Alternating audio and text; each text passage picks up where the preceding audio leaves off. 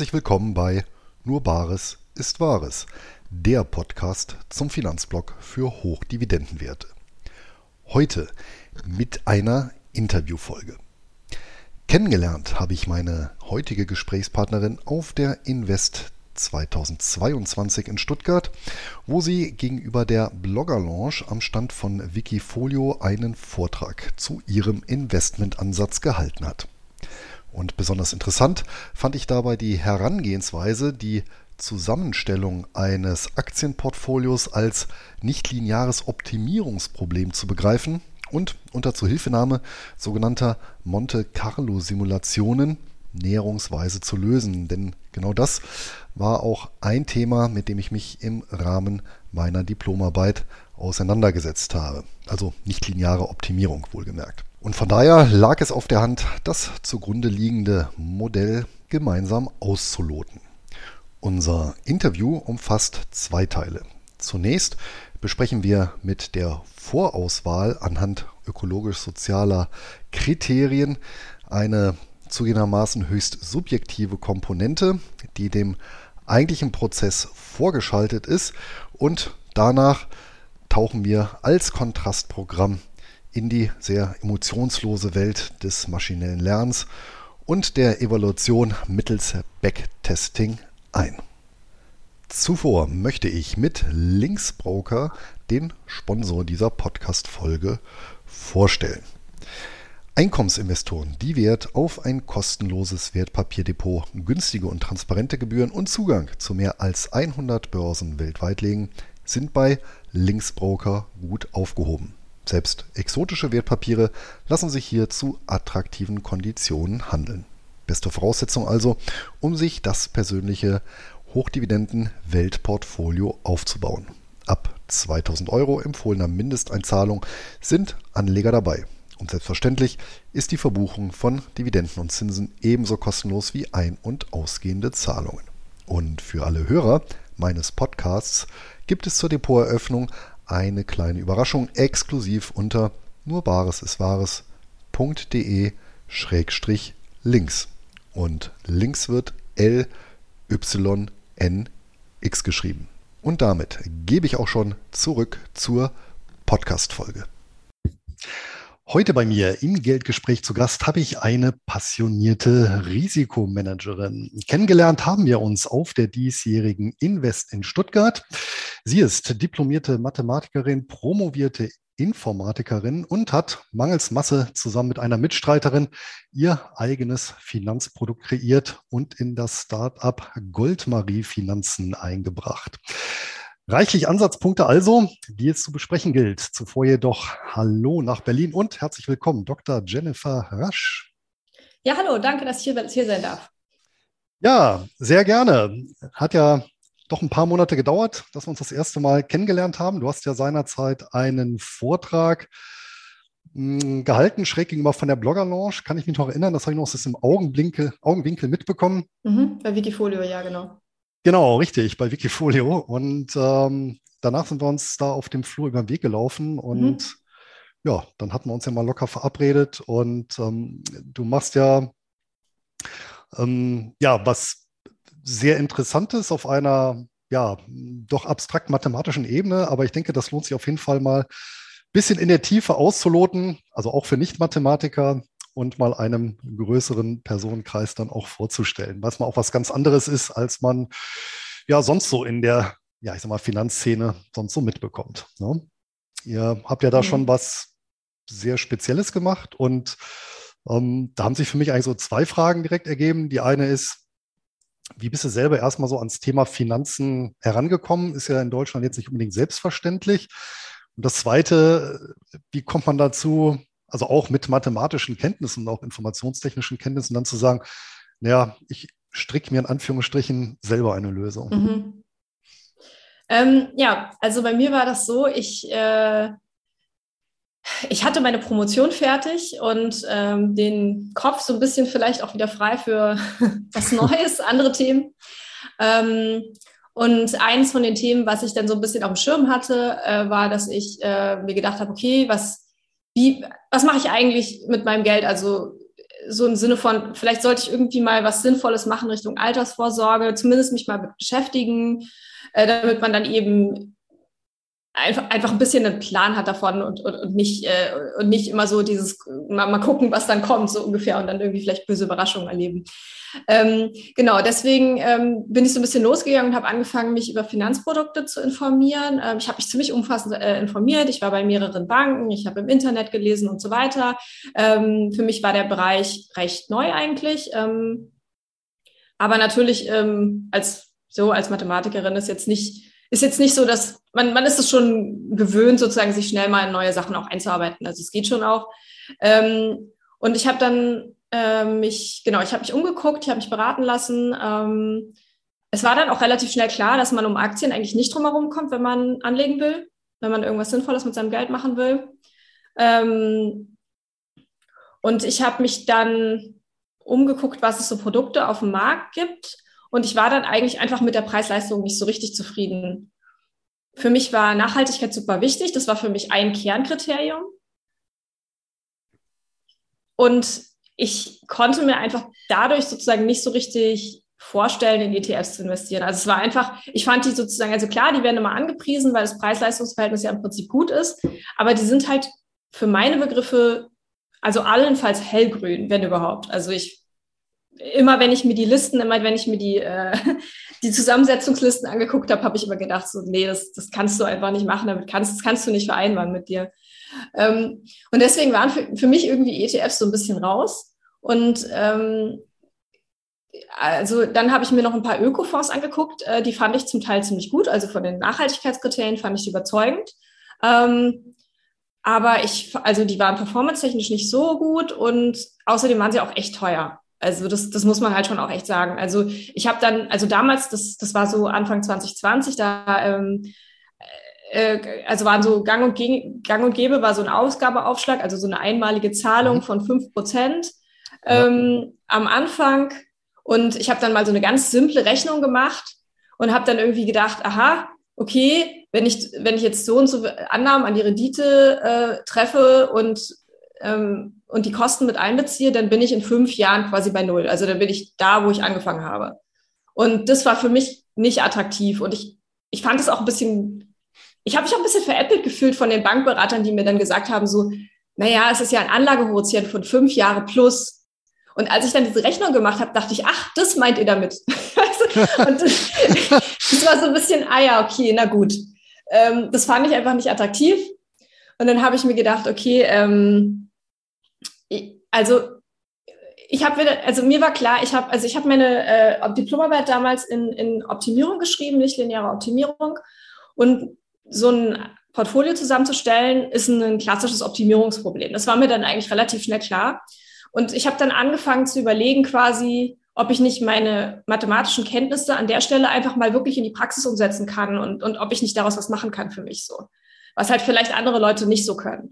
Und ähm, deswegen habe ich dann damit angefangen und habe dann erstmal so einen kleinen Algorithmus geschrieben, der irgendwie so ein mathematisches Modell abbildet und erstmal irgendwie ein Portfolio ausrechnet. Äh, habe da auch relativ viel Recherche äh, reingesteckt, weil ich natürlich auch nachhaltige Aktien sozusagen auswählen wollte und ähm, die habe ich mir dann auch erstmal zusammengesucht. Ähm, und als ich dann die ersten Ergebnisse hatte, mh, hm, bin ich damit zu meiner ehemaligen Kollegin Caroline gegangen, weil ich, also die, wir kennen uns aus äh, unserer äh, Arbeitsgruppe, aus der Mathematik von damals sozusagen.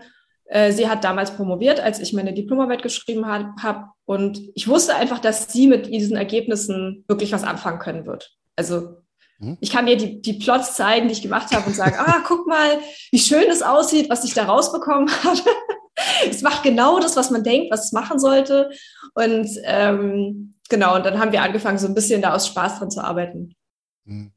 Meine Frage, wo hast du für diesen ersten Entwurf die Daten hergenommen? Weil die Datenbasis ist ja schon äh, mitentscheidend dafür, fürs Ergebnis. Und ähm, ich kann mir denken, ja, dass man da schon, wenn man auf eine professionelle Datenbasis zugreifen möchte, dann kann das natürlich auch ganz schön teuer werden. Ja, auf jeden Fall. Also ich meine, ich habe zu dem Zeitpunkt natürlich nicht also ich habe dazu habe jetzt nicht gedacht, oh, ich gebe jetzt mal ein paar tausend Euro für Daten aus oder so, ja. äh, sondern ich habe natürlich erstmal geguckt, was man so umsonst bekommt und ähm, ich habe mir halt erstmal sozusagen, was Nachhaltigkeit angeht, habe ich halt gedacht, hey, ich finde ein paar von den Ökofonds ganz gut, also gucke ich mir mal an, woran die investieren. Dann habe ich da mal so Listen gemacht ja, okay. ähm, und dann habe ich äh, ähm, und dann habe ich angefangen, mir von den ähm, Aktien quasi, die ich da rausgesucht habe, ähm, die Daten zu besorgen ähm, bei, also so, es gab, es gibt halt so verschiedene kostenfreie äh, Datenbörsen im Internet. So hm. Alpha Vantage, Yahoo Finance oder so. Oh, gut, okay, und, die Klassiker, ja. Genau. Und da habe ich dann halt sozusagen, ich habe halt geguckt, äh, wo kann ich das sozusagen auch automatisiert runterladen, weil das natürlich auch, das ist halt quasi für eine Informatikerin vielleicht auch irgendwie wichtig, dass ja. man dann nicht anfängt, irgendwie so CSV-Dateien irgendwie per Hand irgendwie runterzuladen oder so, sondern wenn möglich wäre das natürlich cool, wenn man dann auch eine API hat. Und das gibt es zum Beispiel von Yahoo Finance und mhm. ja. Und die, sag mal, dafür nötige Finanzmathematik, ich meine, da kommen wir ja gleich nochmal drauf. War das etwas, was du schon irgendwo im, im, im Studium hattest oder war das so etwas, was ganz Neues, was ja jetzt aber für Informatiker oder auch Mathematiker jetzt nicht so schwierig ist, sich anzulesen? Ähm, Ha, also vielleicht eher letzteres. Also so, also so ganz speziell hatte ich Portfoliooptimierung jetzt an sich nicht im mhm. Studium. Ähm, aber Mathematik ist halt schon irgendwie was, wo es halt, das ist halt recht abstrakt.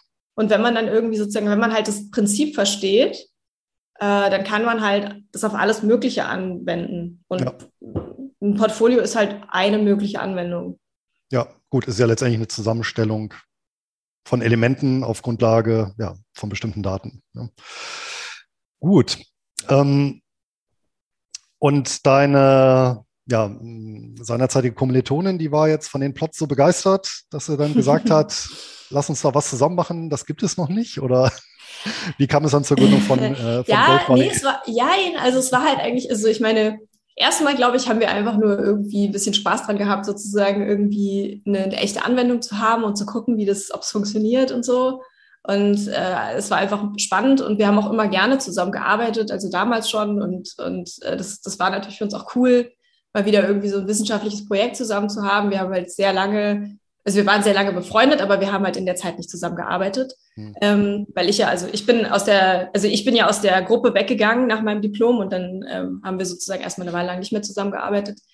Ähm, und äh, im Endeffekt war es dann so, dass wir eigentlich, ähm, als wir dann die ersten Ergebnisse haben, hatten, haben wir die ja tatsächlich auf Wikifolio das erste Mal veröffentlicht. Also um so einen Realtime-Test sozusagen zu haben. Das war das eine. Und ähm, das andere war eben, dass ähm, super viele Leute aus unserem Bekanntenkreis angefangen haben, uns nach diesem Projekt zu fragen, weil die halt irgendwie gehört haben, was wir machen. Und dann haben sie gesagt, oh, das ist ja voll cool. Oh, ich will mein Geld auch anlegen. Gib mir mal ein paar Tipps. Wie kann ich das machen und so. Der Klassiker, und, ja. Genau, und äh, dann haben wir halt äh, gedacht, hm, da scheint ja irgendwie doch schon ein Bedarf zu sein, halt. Also von Leuten, die da irgendwie noch nicht so richtig was gefunden haben für sich. Mhm. Und ähm, daraus ist die Idee dann im Endeffekt entstanden für, für Goldmarie Finanzen. Und den Namen habt ihr mal von Frau Holle entlehnt, ja? ja. Äh, also der Name hat tatsächlich auch eine Story ein bisschen. Also ich bin sowieso ein ganz großer Märchenfan. Äh, war ich schon immer. Ich habe schon als kleines Kind irgendwie, ich habe, glaube ich, alle Märchenbücher gelesen, die ich in die Finger bekommen habe. Also im Endeffekt dann auch Mythen und Sagen. Also es ging dann halt, also, naja. Ähm, also wie gesagt, großer Märchen, Märchenfan und ähm, also der Name Goldmarie ist dann so entstanden, ich wollte was Deutsches haben. Das war irgendwie für mich, äh, ich fand das, ich wollte mich auch ein bisschen absetzen von den anderen, ähm, ja, sogenannten Robo-Advisern. Also die ja. so, ich finde es, ich finde es einfach, äh, genau, also ich wollte mich ein bisschen absetzen, so. Nicht immer nur so diese denglischen, äh, wir sind so modern und hip, sondern genau. Ähm, das war das eine. Ähm, ich finde es schön, dass es eine weibliche Figur ist, weil wir auch zwei Frauen sind.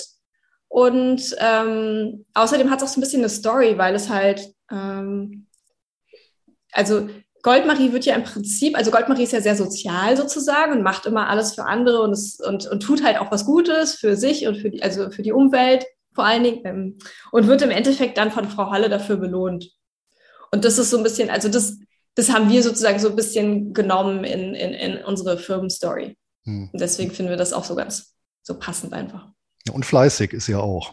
Ne? Also, ja, das ja, kommt ja, ja auch. Also, ja, wir haben, es wurde uns auch schon gesagt, ja, ach, Goldmarie, äh, keine Ahnung, ist ein typisches, äh, weiß ich nicht, typisches Weibchen irgendwie und irgendwie nicht so feministisch. Äh, ja, also wir haben die Story halt so, also wir haben sozusagen die, die Elemente aus der Story rausgenommen, die, die für uns passen und die irgendwie, die wir schön finden und ähm, ja, ja. Fühlen uns aber ganz wohl. Und am, und am, Ende bleibt das Geld bei ihr kleben. Das ist ja. Genau, sie wird am Schluss mit Gold überschüttet. Genau. Ja, das, ist, das, ist, natürlich halt auch irgendwie ganz passend für Finanzen. Na klar. Halt so, ne? Ja, dann kommen wir doch mal jetzt, äh, nähern wir uns mal ein bisschen dem, dem Produkt und ähm, letztendlich mh, hm, das, was ihr macht, ähm, das hat ja auch mal, das ich auch mal so vorgestellt, dass ihr im Prinzip deine Rolle siehst, auch ein Stück weit als Risikomanagerin. Das heißt, ihr baut letztendlich Portfolios auf, Aktienportfolios und das Ganze letztendlich, hm, sagen wir mal, im Rahmen eines zweistufigen Verfahrens. Ja, das heißt, in, in, der ersten Stufe haben wir ein bisschen mehr, ja, ich nenne es mal so ein bisschen mehr die weichen subjektiven Kriterien, Stichwort Nachhaltigkeit. Und in einem können wir gleich darüber diskutieren, inwieweit das eben subjektiv ist.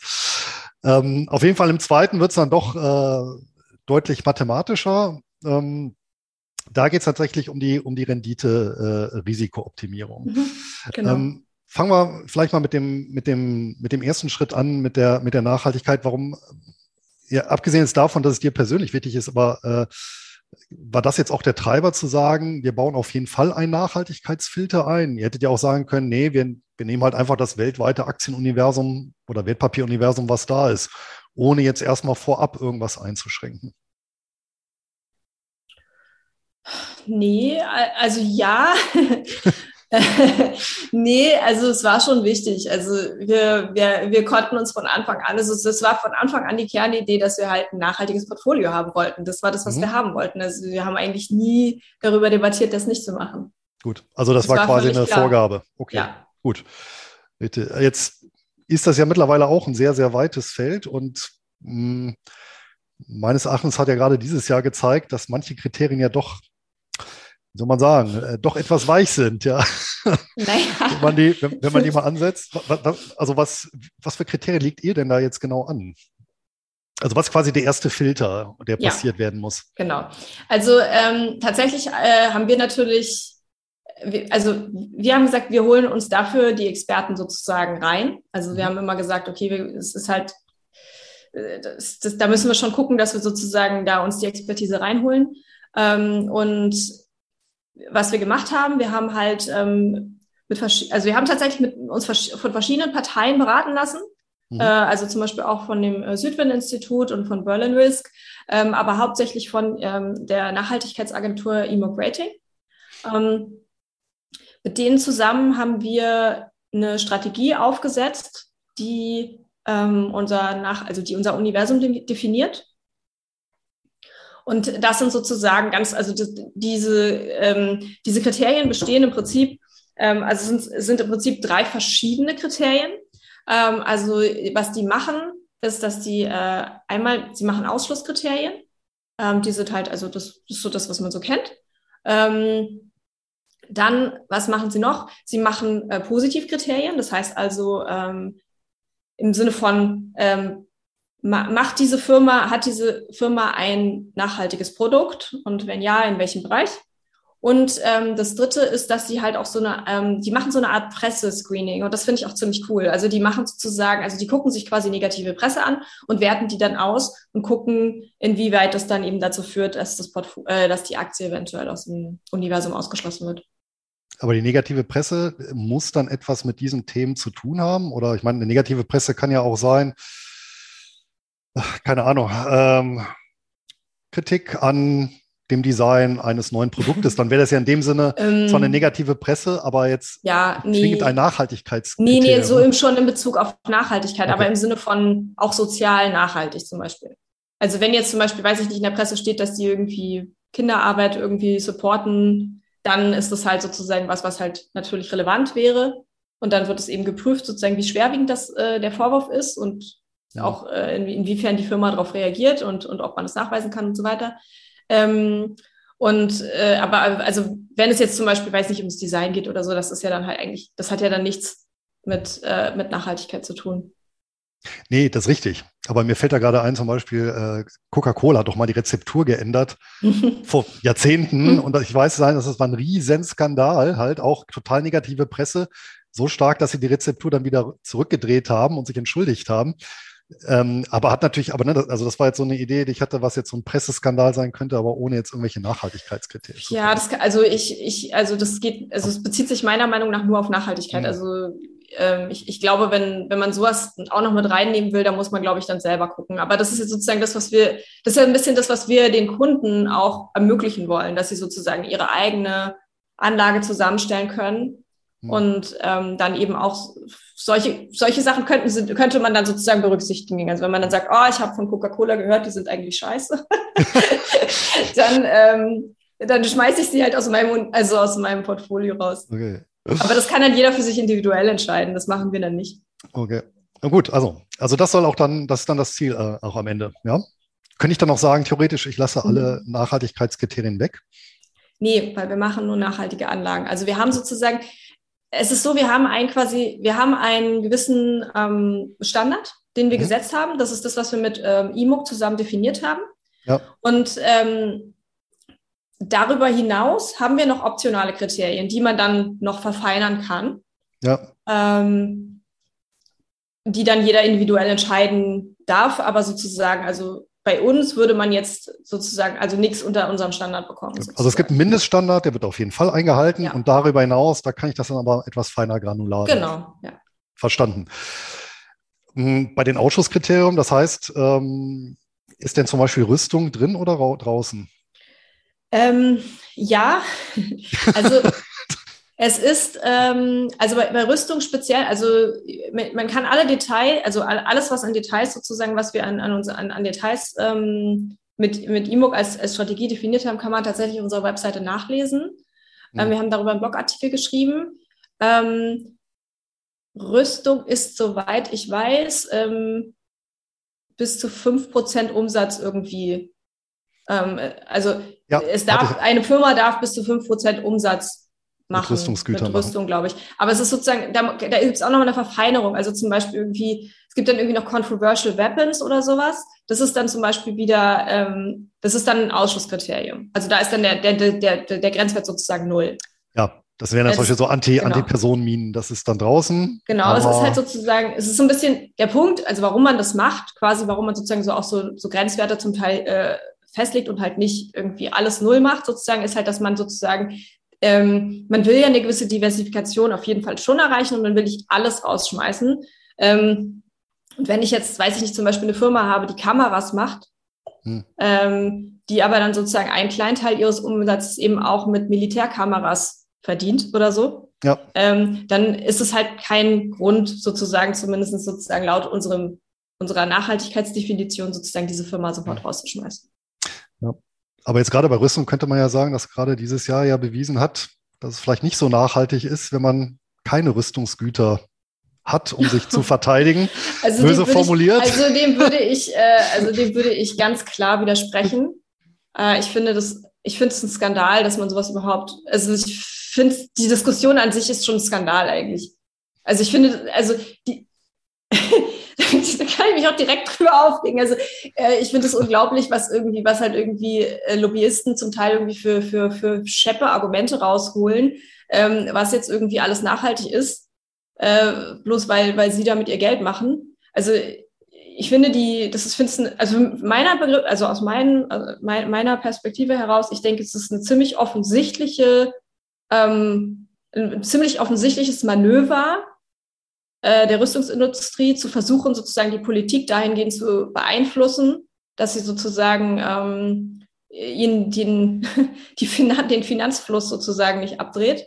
Selbstverständlich ähm, ist es das.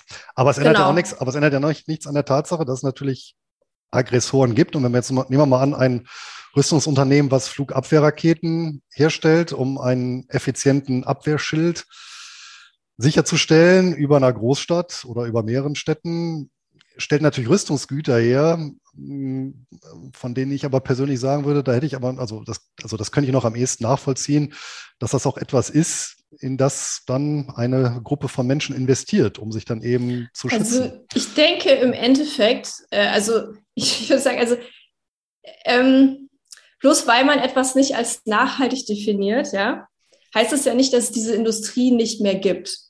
Also es ist ja sozusagen, das ist ja nicht, Klar. das ist ja schon noch ein bisschen was anderes, ne? Und ähm, ich, ich, also wir haben halt, also tatsächlich haben wir im, also zum Anlass des, des, äh, des Ukraine-Kriegs tatsächlich haben wir auch einen Blogartikel darüber geschrieben, quasi, was so ein bisschen unsere äh, Ansicht äh, dazu ist. Ähm, äh, im, im, also wenn man jetzt mal so Richtung ist, ist Rüstung nachhaltig? Also wenn man es überhaupt mal als Frage formulieren äh, möchte. ähm, Zumindest eine der was, ältesten. Was da sozusagen unsere, unsere Ansicht ist zu. Ähm, ich, ähm, also für mich ist es aber ehrlich gesagt, also ich, ich halte es für indiskutabel. Ich glaube nicht, dass ähm, Rüstung in irgendeiner Art und Weise zu Demokratie oder zu Frieden führt. Das macht einfach, das ist, das ist, ich, ich halte das, für, also das, ich finde dieses Argument total, also es macht für mich einfach keinen Sinn. Und, ähm, und deswegen ist es auch nicht nachhaltig. Also man, man kann dann immer noch sagen, pff, das ist mir jetzt aber egal, ob das nachhaltig ist oder nicht, ich will da trotzdem rein investieren. Aber trotzdem ist es, aber es ist halt was anderes zu sagen, das ist nachhaltig, weil ja, es kommt natürlich auch so ein bisschen auf den, auf den Nachhaltigkeitsbegriff an. Ne? Also man kann natürlich auch darüber diskutieren, wie weit die Kernwaffen, die den Kalten Krieg äh, natürlich dominiert haben, aber zumindest hier ein Gleichgewicht äh, hergestellt haben, eben für eine relativ, für eine vergleichsweise lange Friedensperiode ne, gesorgt haben. Aber das sind natürlich äh, ja dann Trotz, schon also, ja, also, Diskussion auf einer anderen Ebene. Ja. Ich glaube auch, dass es eine Diskussion auf einer anderen Ebene komm, mal, ähm. komm mal wieder mal, komm mal wieder ein bisschen, bisschen weiter runter. Ähm, neben Branchen, die ihr ausschließt, gibt es denn auch beispielsweise Länder? Da sind wir zum Beispiel bei so einem Thema, ich meine, das ist jetzt eh passé, Russland, aber es gibt ja, weiß ich nicht, Länder, die auch durchaus kritisch zu sehen sind, wie China oder wie Saudi-Arabien kann man ja auch investieren. Sind ähm, das auch Länder, die per se von vornherein aussortiert werden? Nee, oder sagt also ihr, jein, aber aus anderen Gründen, wenn dann. Also es, es ist, ähm, es gibt, äh, es, es, also es gibt keine, also es gibt in dem Sinne kein Kriterium, was sagt, äh, eine Firma, die aus Land XY ist, ist deswegen nicht nachhaltig, weil sie aus dem Land XY ist. Mhm. Das kann man höchstens, also das Einzige, wo man das macht, eventuell, also wo man das sozusagen so standardmäßig macht, äh, ist, wenn man äh, zum Beispiel Staatsanleihen ähm, irgendwie, also Bonds auflegt und sagt, ich will ja. einen nachhaltigen Staats Staatsanleihen-Bonds äh, äh, Bond machen oder sowas, dann, äh, dann würde man solche Kriterien anlegen, aber nicht sozusagen für Firmen. Mhm. Finde ich auch irgendwie, finde ich auch irgendwie nachvollziehbar und fair. Äh. Also es gibt, es gibt ein bisschen eine andere, es gibt ein bisschen einen anderen Filter in der Richtung. Ähm, also ähm, wir müssen uns ja sozusagen an die Finanzmarktregulationen halten, ja. die uns auch unser Haftungspartner vorgibt. Ähm, und äh, da gibt es da gibt's so ein bisschen so eine Unterteilung zwischen ähm, A, B und C-Ländern. Mhm. Und das ist aber, das ist aber dann, also das hat dann nichts mit Nachhaltigkeit zu tun, sondern einfach mit halt Industrieland, Nicht-Industrieland und so weiter. Ja, gut, klar. Einfach mit der Sicherheit sozusagen. Ja, ja, ja, verstanden. Gut. Das heißt also, da geht ihr tatsächlich rein nach dem Geschäftsmodell des jeweiligen Unternehmens und ähm, dann ähm, wird danach ja erstmal negativ selektiert, dann gibt es eben Positivkriterien und am Ende steht dann ja ein, nennen wir es mal Anlageuniversum. Ich nehme an, das sind dann ähm, Aktien äh, aus der gesamten Welt, die dann am Ende dann übrig bleiben, oder? Ja, also, also aus dem handelbaren minus Spektrum. Diese, minus diese Sicherheitsfilter da. Ja.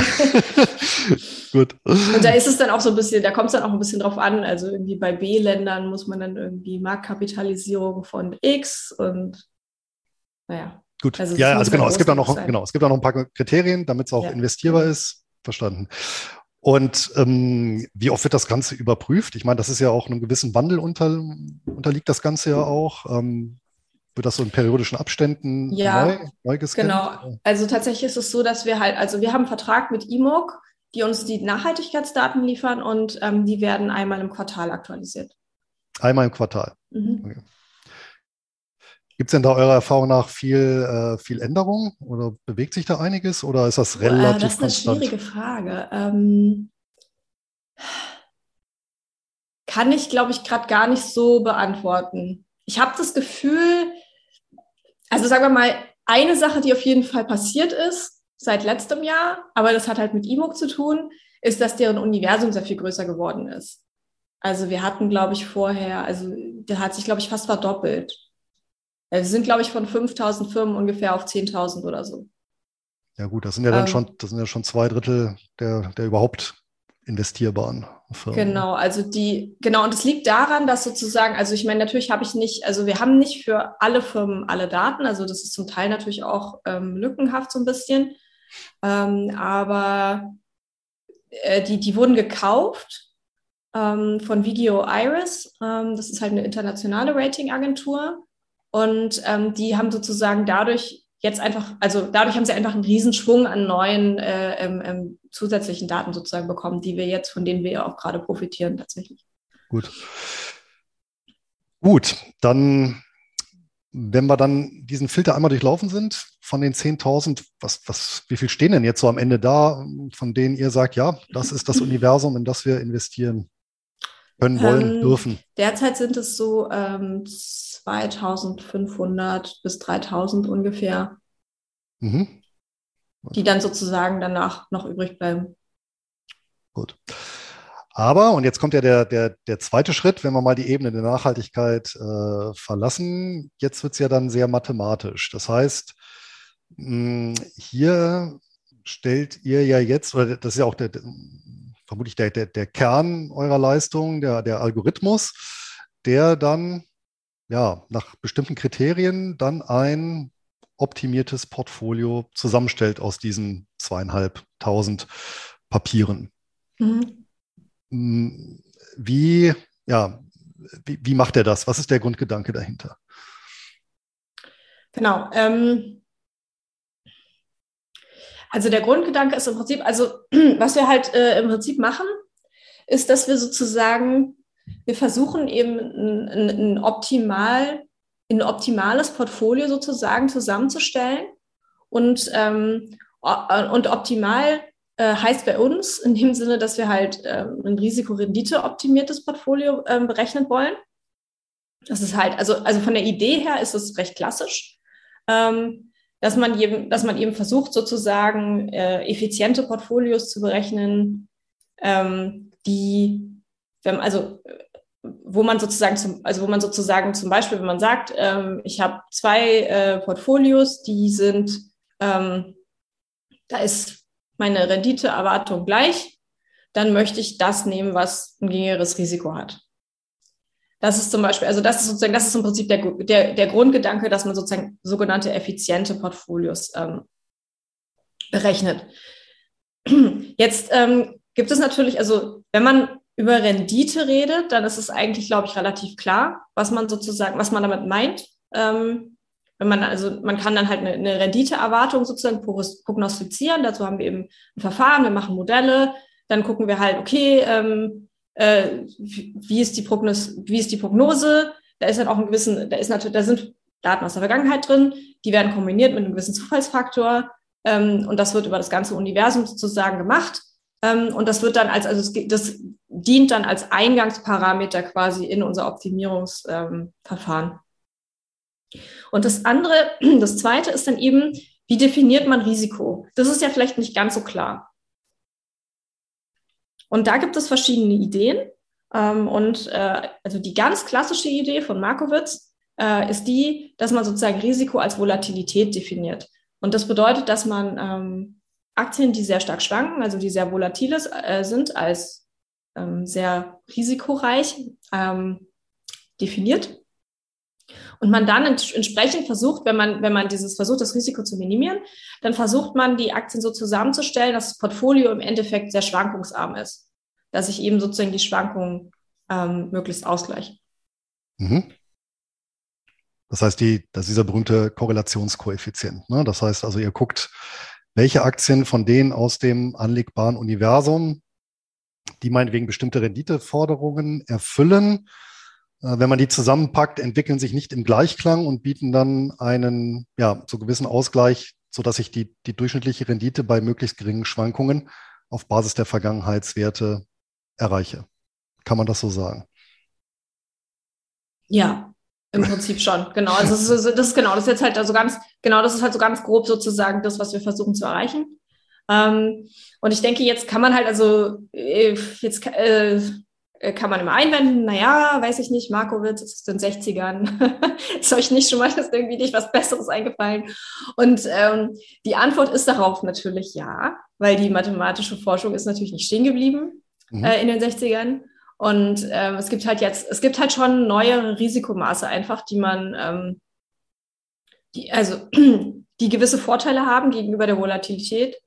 Ähm, zum Beispiel ist das Problem, also ein Problem von Volatilität ist, dass sie symmetrisch ist. Also das heißt, äh, Schwankungen nach oben werden genauso kritisch bewertet quasi wie Schwankungen nach unten.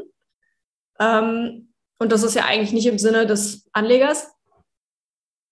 Ähm, und ähm, dann kann man sozusagen, also man kann neue Risikomaße dazu nehmen. Also zum Beispiel Value at Risk ist halt ein moderneres Risikomaß, ähm, was man vielleicht auch schon in der Finanzmathematik ab und zu mal so äh, gehört hat. Äh, es gibt auch zum Beispiel Conditional Value at Risk. Ähm, und das Besondere, denke ich, bei uns ist, dass wir halt ähm, diese Risikomaße tatsächlich nicht nur äh, berechnen können für ein fertiges Portfolio, weil das ist ja das, was die meisten Anbieter auch also wenn sie es machen, dann machen sie es so. Dann haben sie ein fertiges Portfolio und dann sagen sie hier, das ist übrigens der Value at ähm, dafür. Und ähm, bei uns kann man, also wir können sozusagen das Optimierungsverfahren so bauen, dass du sozusagen den Value at mit einbeziehen kannst oder den Conditional Value at je nachdem, was du da nimmst. Ähm, und das Portfolio sozusagen von vornherein so aufbaust, dass quasi eine bestimmte äh, Risikoschranke erfüllt ist. Magst du vielleicht nochmal ganz kurz erläutern, was der, ähm, was dieser Riskfaktor Value Risk ist, genau? Ja, ähm, genau. Also der Value at Risk ist im Prinzip, ähm, wenn ich mir ähm, eine, eine, eine, Prognose angucke, zum Beispiel von einem, äh, also von einem Portfolio, also ich, ich gehe jetzt mal von einem Portfolio aus, von einem, einem mhm. Portfolioverlauf, ähm, und ich gucke mir äh, die Prognose an ähm, und dann gucke ich mir an, was passiert. Äh, also dann, dann gucke ich an, okay, was sind die 5% Worst Cases zum Beispiel? Also ich, ich sage, ich will 95% Wahrscheinlichkeit, das muss man immer so festlegen. Ähm, also ich, ich sage, ich nehme 95% Wahrscheinlichkeit, dann nehme ich die fünf Worst Cases weg, schmeiß sie weg, gucke sie nicht mehr an. Und dann gucke ich mir sozusagen das, den Worst Case, der übrig bleibt, äh, das ist sozusagen der, das nennt man dann Value at Risk. Das ist sozusagen mein, mit 95 Prozent Wahrscheinlichkeit sozusagen äh, mein maximaler Verlust. Gut. Heißt aber auch, es wird immer mal wieder punktuell Extremsituationen geben, in denen der eben getoppt wird. Genau, genau. Und deswegen, das ist genau, also das ist auch genau der springende Punkt, warum man zum Beispiel auch sagt, Value at Risk hat halt seine, auch wieder seine Schwächen. Ja. Ähm, und Deswegen hat man den Conditional Value at Risk äh, ähm, erfunden sozusagen. Ähm, und der, der Conditional Value at Risk ähm, ist, ist noch ein bisschen strenger, wenn man so will, weil sich der Conditional Value at Risk nämlich genau mit diesen extremen Situationen sozusagen beschäftigt. Der nimmt so eine Art äh, Average über die, äh, über die 5% Worst Cases und sagt dann, darüber will ich eine Schranke haben. Mhm. Verstehe. Genau. Und ähm, Ihr nutzt das, ihr nutzt alle drei äh, Risikofaktoren oder äh, Risikodefinitionen oder eine davon? Genau, oder? im Prinzip schon. Ähm, wir sind, ähm, wir sind gerade dabei, sozusagen zu, so ein bisschen rum, also zu testen, auch so, was sozusagen, welches Modell am besten funktioniert und wo wir halt sozusagen so ähm, die, die, besten Portfolios rausbekommen auch. Also das mhm. ist so ein bisschen, das ist gerade noch so ein bisschen Work in Progress, was wir da machen. Ja. Haben wir da nicht so ein Thema auch? Äh Überoptimierung äh, oder muss man da nicht auch drauf aufpassen, weil wenn man sich natürlich dann einen bestimmten Zeitraum rauspickt, dann wird natürlich ein Risiko, eine Risikokennzahl wird vermutlich am besten performen, aber das muss ja nicht unbedingt die sein, die auch ja, dann in anderen Zeitabschnitten genauso gut funktioniert. Wie stellt ihr da eine gewisse, sag mal, Robustheit sicher der Ergebnisse? Mhm. Also ich glaube, ähm, dass man sich immer bewusst sein muss, dass wenn man Modelle benutzt, dann muss man sich immer bewusst sein, dass das halt äh, Modelle sind. Das heißt, die werden niemals die komplette Wirklichkeit, so komplex wie sie ist, abbilden, sondern du kannst immer nur halt eine gute Approximation bekommen. Und äh, ich denke, das ist eigentlich was, also das ist was, was zumindest in der, also in der Wissenschaft, in der Mathematik sehr genau genommen wird auch. Also sozusagen, ähm, dass man sozusagen, also dass man sich dem immer bewusst ist, sozusagen, dass man halt gerade eine Approximation macht. Ähm, und äh, um sozusagen die Frage so ein bisschen, also so ein bisschen spezifisch auf die Frage zu, ähm, einzugehen, ähm, man muss natürlich schon gucken, dass man nicht überfittet und dass man nicht sozusagen und äh, dass man nicht ähm, die, die, also erstens sollte man nicht sozusagen auf einen Zeitraum zum Beispiel alle Parameter ähm, optimieren und es dann auch noch auf dem Zeitraum, Zeitraum testen. Dann betrügst du dich selber. Das, das macht keinen Sinn. Ja. Also sozusagen, ich denke, der, also an der Stelle, was wir halt machen, ist zum Beispiel, dass wir sozusagen, wir sagen, äh, wir, ähm, wir teilen den Zeitraum, äh, den wir haben weiß auch immer, wie viele Jahre das sind, vielleicht sind es zehn Jahre oder, oder wir haben auch schon fünf gemacht, das kommt ein bisschen drauf an. Ähm, wir teilen den durch zwei zum Beispiel. Wir, wir, äh, wir berechnen sozusagen auf der ein, also auf, wenn wir jetzt Parameter überhaupt optimieren, wir haben gar nicht so viele tatsächlich, die wir, wo die jetzt wirklich variabel sind, ne? Aber ein bisschen, also ein paar muss man schon festlegen und die würde man dann eben auf dem ersten Testset, ähm, das nennt man dann, also wenn man künstliche Intelligenz macht, nennt man das Training Set. Dann, dann macht man also das Training Set, dort legt man dann die Parameter fest und dann macht man das Testset, darauf hat man eben die Parameter nicht, äh, nicht getestet bisher, sondern da testet man jetzt, wie funktionieren sie dann jetzt da drauf. Also quasi, die sind, aber diese Daten sind dann nicht eingeflossen in die Berechnung. Mhm. Ähm, das ist sozusagen, das ist eine Methode, wie man sozusagen so ein bisschen dieses Overfitting halt ähm, ein ähm, bisschen verhindern kann. Andererseits denke ich aber auch, also was, was, was, was wir halt auch machen, ist, dass wir gucken uns einfach auch verschiedene Risikomaße an. Ähm, also sozusagen, wir gucken uns dann halt an, irgendwie sowas wie, also wir gucken uns auf jeden Fall Maximum Drawdown an, ähm, Value at Risk, Conditional Value at Risk auch, ähm, Volatility ist natürlich auch wichtig. Also so, dass man sich halt einfach, man, man guckt sich halt einfach, also man, man, man bewertet das Portfolio eben aus verschiedenen Aspekten heraus und nicht nur nach einem. Also es ist auch nicht so, also ich finde es auch manchmal in der Finanzwelt ist immer so klar, dass man irgendwie sagt, ähm, das, was am besten, die beste Rendite hat, irgendwie, das ist das Beste. Das ist klar, so ungefähr. Das, das, das, stellt, das stellen viele Leute gar nicht in Frage. Aber wir, wir denken so nicht. Also wir denken halt, äh, man muss ja immer so ein bisschen den, den, also muss ja auch so ein bisschen den, den, den Preis dafür sozusagen mit einbeziehen. Also du, du, klar möchte man eine gute Rendite haben, aber man möchte halt sozusagen nicht zu viel Risiko dafür eingehen müssen. Klar. Ich meine, äh, so gesehen ist ja die, die, die, die Rendite dann im Casino, wenn ich auf Schwarz oder äh, Rot setze, ist ja auch äh, 100 Prozent, ja, potenziell oder knapp, ja. Und aber das Risiko, das damit einhergeht, ist eben auch äh, sehr, sehr hoch. Und unterm Strich ist ja dann der Erwartungswert ja negativ. Genau, also potenziell muss man sowieso, man muss mit potenziell Aufgaben, mit potenziell und mindestens äh, äh, Sachen muss man sowieso, also mhm. sollte sowieso ein bisschen aufpassen. Also ich meine, es hört sich dann immer so cool an, wenn man dann irgendwie sagt so, äh, nee, nee, Entschuldigung, Maximumsangaben sind es ja dann meistens, wenn dann irgendwie sowas gesagt wird, oh mein Gott, dieses, äh, dieses Produkt, damit kann ich bis zu 500.000 äh, Rendite machen, Prozent Rendite machen oder sowas. Und dann denkst du dir so, ja, aber gut, aber das kann ich halt über fast alles sagen eigentlich. Es gibt halt ja. noch, es gibt halt, wenn, wenn die Schranke nach oben, die kann ich halt setzen, wie ich will.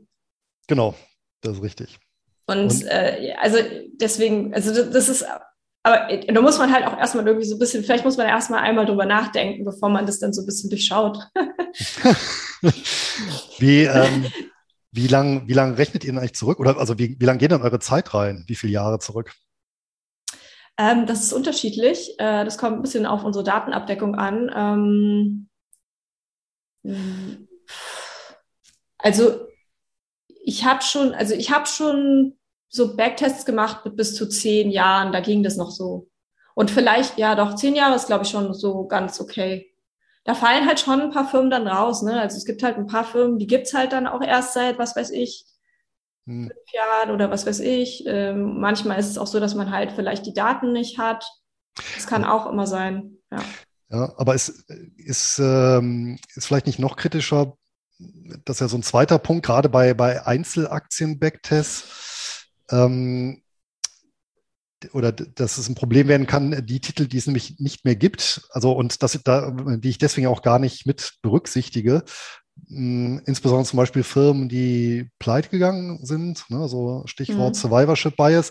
Das ja. heißt, ähm, die sind ja schon eliminiert worden. Das heißt, ich habe ja schon eine positive Auswahl, die da ist, auf die ich meine Tests fahre und ähm, die, äh, die Aktien, in die ich seinerzeit eventuell auch hätte investieren können, die dann aber pleite gegangen ist, die berücksichtige ich gar nicht mehr. Ähm, also das stimmt natürlich. Äh, also ich glaube, ein bisschen, also ein gewissen, also ganz eliminieren kann man dieses Problem nicht, denke ich, bei Backtests. Hm. Ähm, weil man einfach, also weil es halt echt, also es ist echt schwierig sozusagen, gerade für die Vergangenheit, solche Daten zu bekommen. Ähm, was wir halt zum Teil gemacht haben, ist, dass wir halt so versucht haben, zum Beispiel, wenn man jetzt, wenn wir uns jetzt zum Beispiel versuchen, mit einem bestimmten Index irgendwie zu vergleichen, also zum Beispiel mit dem MSCI, da habe ich zum Beispiel, oder mit dem Nasdaq habe ich zum Beispiel mal so relativ ausführlich irgendwie auch Tests gemacht, ähm, dass ich dann sozusagen die historische Zusammensetzung irgendwie genommen habe vom Nasdaq und dann eben geguckt habe, dass ich die, ähm, dass ich die Firmen dann auch benutze, die da drin sind, ne? Also mhm, ja, oder ja. zu dem Zeitpunkt da drin waren. Ähm, und wir haben natürlich auch, wir haben in unserer Datenbank durchaus auch Firmen, die halt gelistet sind. Die hören dann halt einfach irgendwann auf, die Zeit rein. Das heißt aber nicht, dass ich sie in den Backtest nicht benutzen kann. Ne? Ja. Ähm, aber natürlich, klar, also es gibt ein paar Firmen, die verschwinden einfach und dann hast du keine Daten dafür, dann kannst du damit auch nicht rechnen. Das ist dann so. Also da, da muss man halt immer so ein bisschen Abstriche muss man machen. Backtests werden nie ähm, die Wirklichkeit komplett so abbilden können, wie sie war, waren ähm, weil die Daten einfach nicht immer komplett vollständig sind. Mhm. Ähm, trotzdem, also trotzdem denke ich, dass sie eine valide Methode sind, um sozusagen ein, äh, die, also die Funktionsweise sozusagen eines, eines, einer bestimmten Vorgehensweise zu testen, um zu gucken halt, ob sie sozusagen funktioniert hätte. Ähm, aber natürlich, klar, ein bisschen. Bisschen Schwund ist immer. Ein bisschen muss man immer gucken, ja, es ist halt ein Backtest, es ist halt nicht genauso. Ähm, man, man, man muss immer ein bisschen gucken, Daten, dass die Daten eben nicht, nicht immer äh, komplett vollständig sind. Ähm, ein, also ich meine, ein Grund, also das war natürlich mit auch ein Grund, warum wir zum Beispiel irgendwie äh, dieses Wikifolio eröffnet haben, weil wir halt gesagt haben, äh, wir brauchen halt auch einen Realtime-Test so. Ja. Und das, ja. Äh, genau. Ja. Ja, mir ist halt in dem Zusammenhang ist mir auch nochmal äh, bewusst geworden, wenn man, also jetzt zum Beispiel für Deutschland guckt, allein was eben Ende der 90er, äh, Anfang der 2000er der neue Markt, ne? ich meine, der ist ja komplett rasiert worden da sind ja die meisten Unternehmen gibt es ja gar nicht mehr. Ne? Die hatten ja ein Strohfeuer irgendwie in den 90er Jahren und ähm, sind ja nach und nach pleite gegangen, sei es so eine MTV oder letsbyte.com oder was da alles an tonnenweise an, an Unternehmen gab, die dann ja gar nicht mehr zur Verfügung standen. Ne? Und das, das mhm. ist natürlich auch, verzerrt natürlich auch so ein bisschen den, den Blick, dass man sagt, naja, äh, war ja klar, wenn ich damals auf Amazon gesetzt hätte, 1997, ja, dann hätte ich natürlich eine sagenhafte Rendite eingefahren, aber da, dabei übersieht man natürlich, dass man dann in einem riesen Universum seinerzeit unterwegs war, wo Amazon eben nur eines von ganz, ganz, ja. ganz vielen ja. kleinen Unternehmen war, von denen überhaupt nicht klar war, wie es wie es sich entwickeln wird. Ne, vom ich meine, ja, also es ist halt, das ist halt aber immer so, ne? Also man kann, ja. also niemand kann sozusagen in die Zukunft blicken. Ähm, aber trotzdem denke ich, also Risikomanagement ist in jedem Fall sinnvoll weil man dann eben, weil man einfach stark diversifiziert. Und dann hofft man, also sozusagen hofft man einfach, also die Diversifikation, ja, ist es ja dann, ist es sozusagen, ist es ja dann auch schon ein bisschen wahrscheinlicher geworden, dass man sozusagen auch einen Winner dabei hat, ne? Ja, ohne Zweifel. Ähm, und bei Diversifikation sind wir beim nächsten Punkt. Ähm, ähm, du hast ja gesagt, ihr oder der, der Algorithmus stellt ihr ein entsprechendes Portfolio zusammen nach entsprechenden Rendite- und äh, Risikogesichtspunkten. Ja, Stichwort eben dann auch ähm, äh, Unkorreliertheit. Und ähm, fließen dann noch so Parameter mit ein, wie beispielsweise, dass nicht zu viele Titel aus einer Branche oder einem Land äh, mit dabei sind, weil das könnte ja theoretisch auch passieren, wenn die Kennzahlen gerade so weit passen oder, oder achtet der Algorithmus drauf, dass man jetzt nicht keine Ahnung, äh, zu viel äh, aus dem Bereich Elektromobilität äh, mhm. direkt assoziierte Werte da hat plötzlich. Ja. Ähm, also auf der einen Seite ist es so, dass wenn man die, wenn man die, ähm, also in unserer Zielfunktion sozusagen, die wir bei dem Optimierungsproblem äh, definieren, ähm, ist also der, der, die, der Haupt, also der Hauptteil sozusagen, der Hauptfokus liegt bei uns tatsächlich auf Risikominimierung. Und ähm, wenn ich sozusagen also diese, dieser Teil, diese, also diese Risikominimierung tatsächlich macht schon sehr viel Diversifikation im Sinne von auch Branchen- und Länderdiversifikation. Das kann man sich dann, das sieht man relativ gut, wenn man sozusagen, wenn man sich die entsprechenden Portfolios anguckt. Ähm, eben, also eben weil, also weil diese Antikorrelation halt meistens auch irgendwo herkommt. Ähm, Deswegen ist das ein gewisser, also ein gewisser Automatismus auch dabei. Ähm, tatsächlich ist es aber auch so, dass wir jetzt gerade auch ein bisschen dran arbeiten, ähm, so genau wie du es vorschlägst, sozusagen in unser Optimierungsproblem auch so ein bisschen so eine Schranke drin zu haben, dass man irgendwie sagt, äh, man möchte ähm, bestimmte, Schrank, äh, bestimmte Schranken an bestimmte Branchen drin haben und so. Also dass man eben sozusagen kein, also nicht eine bestimmte Branche irgendwie übergewichtet, über, mhm. ja, übergewichtet. Verstehe. Hm, wie groß ist denn das Portfolio, was dann überhaupt rausfällt? Also zweieinhalbtausend war oben drin und jetzt äh, kommt dann ein effizientes Portfolio raus oder mehrere oder hm, wie äh, entscheidet äh, also, ihr euch dann, was jetzt, also jetzt erstmal zum Beispiel ein Wikifolio, ja. was ihr da ja abbildet, mhm. in, in, äh, mit real, äh, mit realem Geld, sage ich jetzt mal. Also ja, wie viel, wie viel kommt denn dabei rum jetzt letztendlich an, an, an Titeln? Ähm, also es kommen zwischen meistens also zu zwischen 12 und 35, 12, ja, so in dem Dreh, 12 und 35 Titel so ungefähr sind in, dem, in den Portfolios zum Teil drin. Ähm, das ist eigentlich ganz interessant. Es gibt dazu sogar Studien, dass es sozusagen, ähm, dass, dass also ab einer bestimmten Anzahl sozusagen von ähm, von Titeln sozusagen die, die Diversifikation gar nicht mehr drastisch zunimmt. Mhm. Und ich glaube, die Zahl ist ungefähr bei 20. Und das ist, das finde ich, also das fand ich ganz interessant, weil das eigentlich zu den Tests passt, die wir quasi gemacht haben. Also wir haben ja sozusagen, äh, wir haben ja erstmal keine Schranke gesetzt an, wie viel sollen da drin sein, ähm, sondern halt erstmal einfach nur ausgerechnet und dann eben so die, die allerkleinsten haben wir natürlich dann auf Null gesetzt. Ne? Aber ähm, das, das, das war schon ganz interessant sozusagen, dass da schon so ähm, ähm, relativ klare Positionen auch immer rauskamen. Und die waren tatsächlich immer so zwischen 12 und 30, würde ich so ungefähr sagen. Ähm, Und wir, genau, wir bilden, also was wir derzeit machen, ist tatsächlich, also ähm, wir arbeiten gerade daran, ähm, Portfolios für verschiedene äh, Risikoklassen äh, zu, äh, zu berechnen. Und ähm, Genau, das ist, also das ist, eine Regula regulatorische Vorgabe sozusagen, dass wir sozusagen mhm. da ähm, ähm, gewisse äh, ähm, ein, ein Portfolio quasi pro Risikoklasse ähm, berechnen. Bei dem Wikifolio ist es so, dass wir dort, ähm, also wir haben ja eigentlich zwei, also wir haben eins, was auf meinen Namen läuft, ähm, was nachhaltig und optimiert heißt, und eins, was auf Caros Namen läuft, was diversifiziert und nachhaltig äh, heißt. Und die basieren aber eigentlich beide sozusagen auf unserer, äh, auf unserer, auf unserer algorithmusgesteuerten Strategie. Und ähm, das, was, also das, was ähm, Caro hat, hat sozusagen die, das ist sozusagen maximal diversifiziert, deswegen heißt es auch diversifiziert sozusagen und nachhaltig. Ja. Ähm, das hat sozusagen äh, diesen Minimal, Minimal Risk äh, ähm, Fokus. Und ähm, das, was ich veröffentlicht habe, hat ein bisschen, also ist sozusagen äh, auf der Effizienzkurve ein bisschen mehr Richtung Rendite. Mhm. Ähm, ja, das sieht man auch. Also ich finde es immer, also ich finde es auch immer wieder ganz interessant, wenn man sozusagen da sich den Wertverlauf anguckt und dann halt auch wirklich tatsächlich sieht, dass das eine schwankungsärmer ist als das andere. Und ja.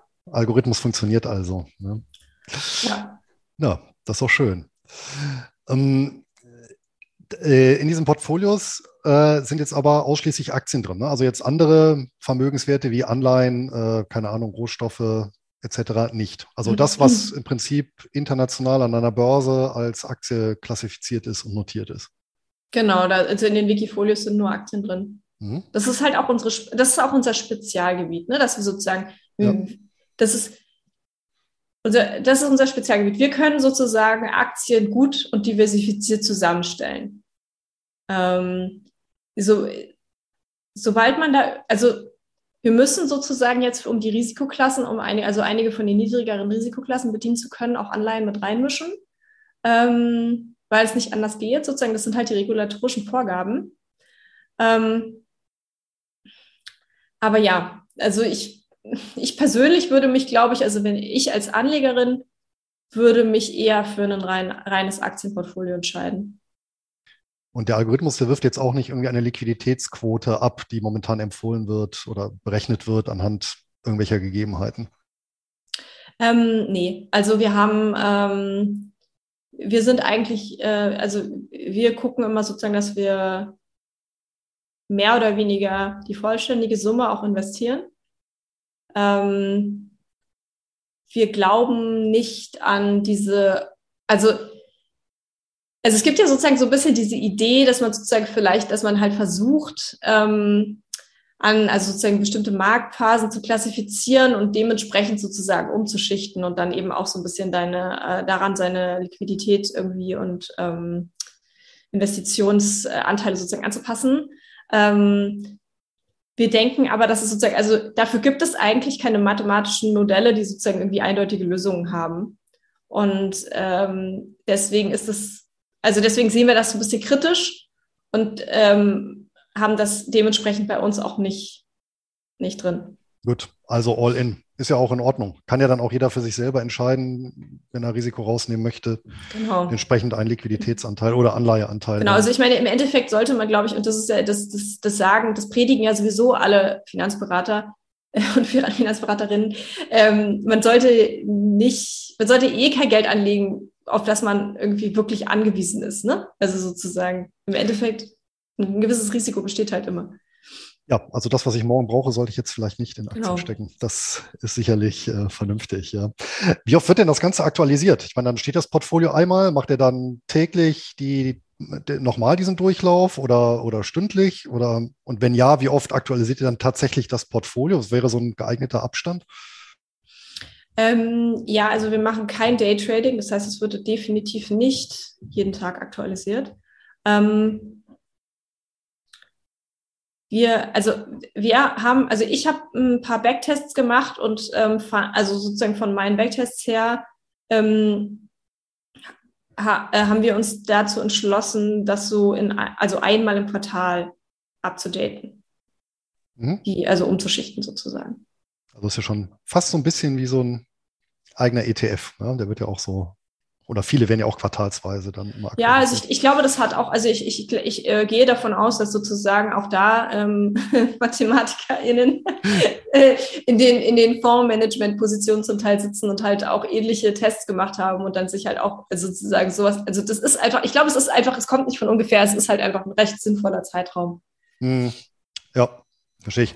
Habt ihr denn muss man natürlich fragen, wenn es um Einzelwerte geht und wir natürlich jetzt viel über Rendite und Risiko äh, gesprochen haben, habt ihr denn bestimmte Indizes, an denen ihr die Portfolios messt oder sagt ihr, das ist von der Risiko-Rendite-Ausrichtung her etwas, was jetzt in dem Sinne nicht eins zu eins vergleichbar ist mit einem, ich sage jetzt mal MSCI World oder S&P 500 oder was auch immer?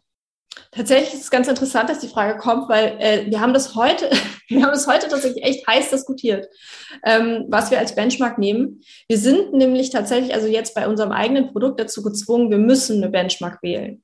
Mhm. Ähm, weil das ist sozusagen, das gehört sozusagen dazu, dass man eben die, die Kunden informiert, äh, wie man sich, also wie man im, im Bezug auf ähm, eine, eine gewisse Benchmark, ein vorgefertigtes, äh, existentes Produkt sozusagen performt im Sinne von finanziell, aber auch ähm, wir, also sozusagen auch in Bezug auf Nachhaltigkeit. Wir wollen ja auch sozusagen nachhaltiges Produkt anbieten.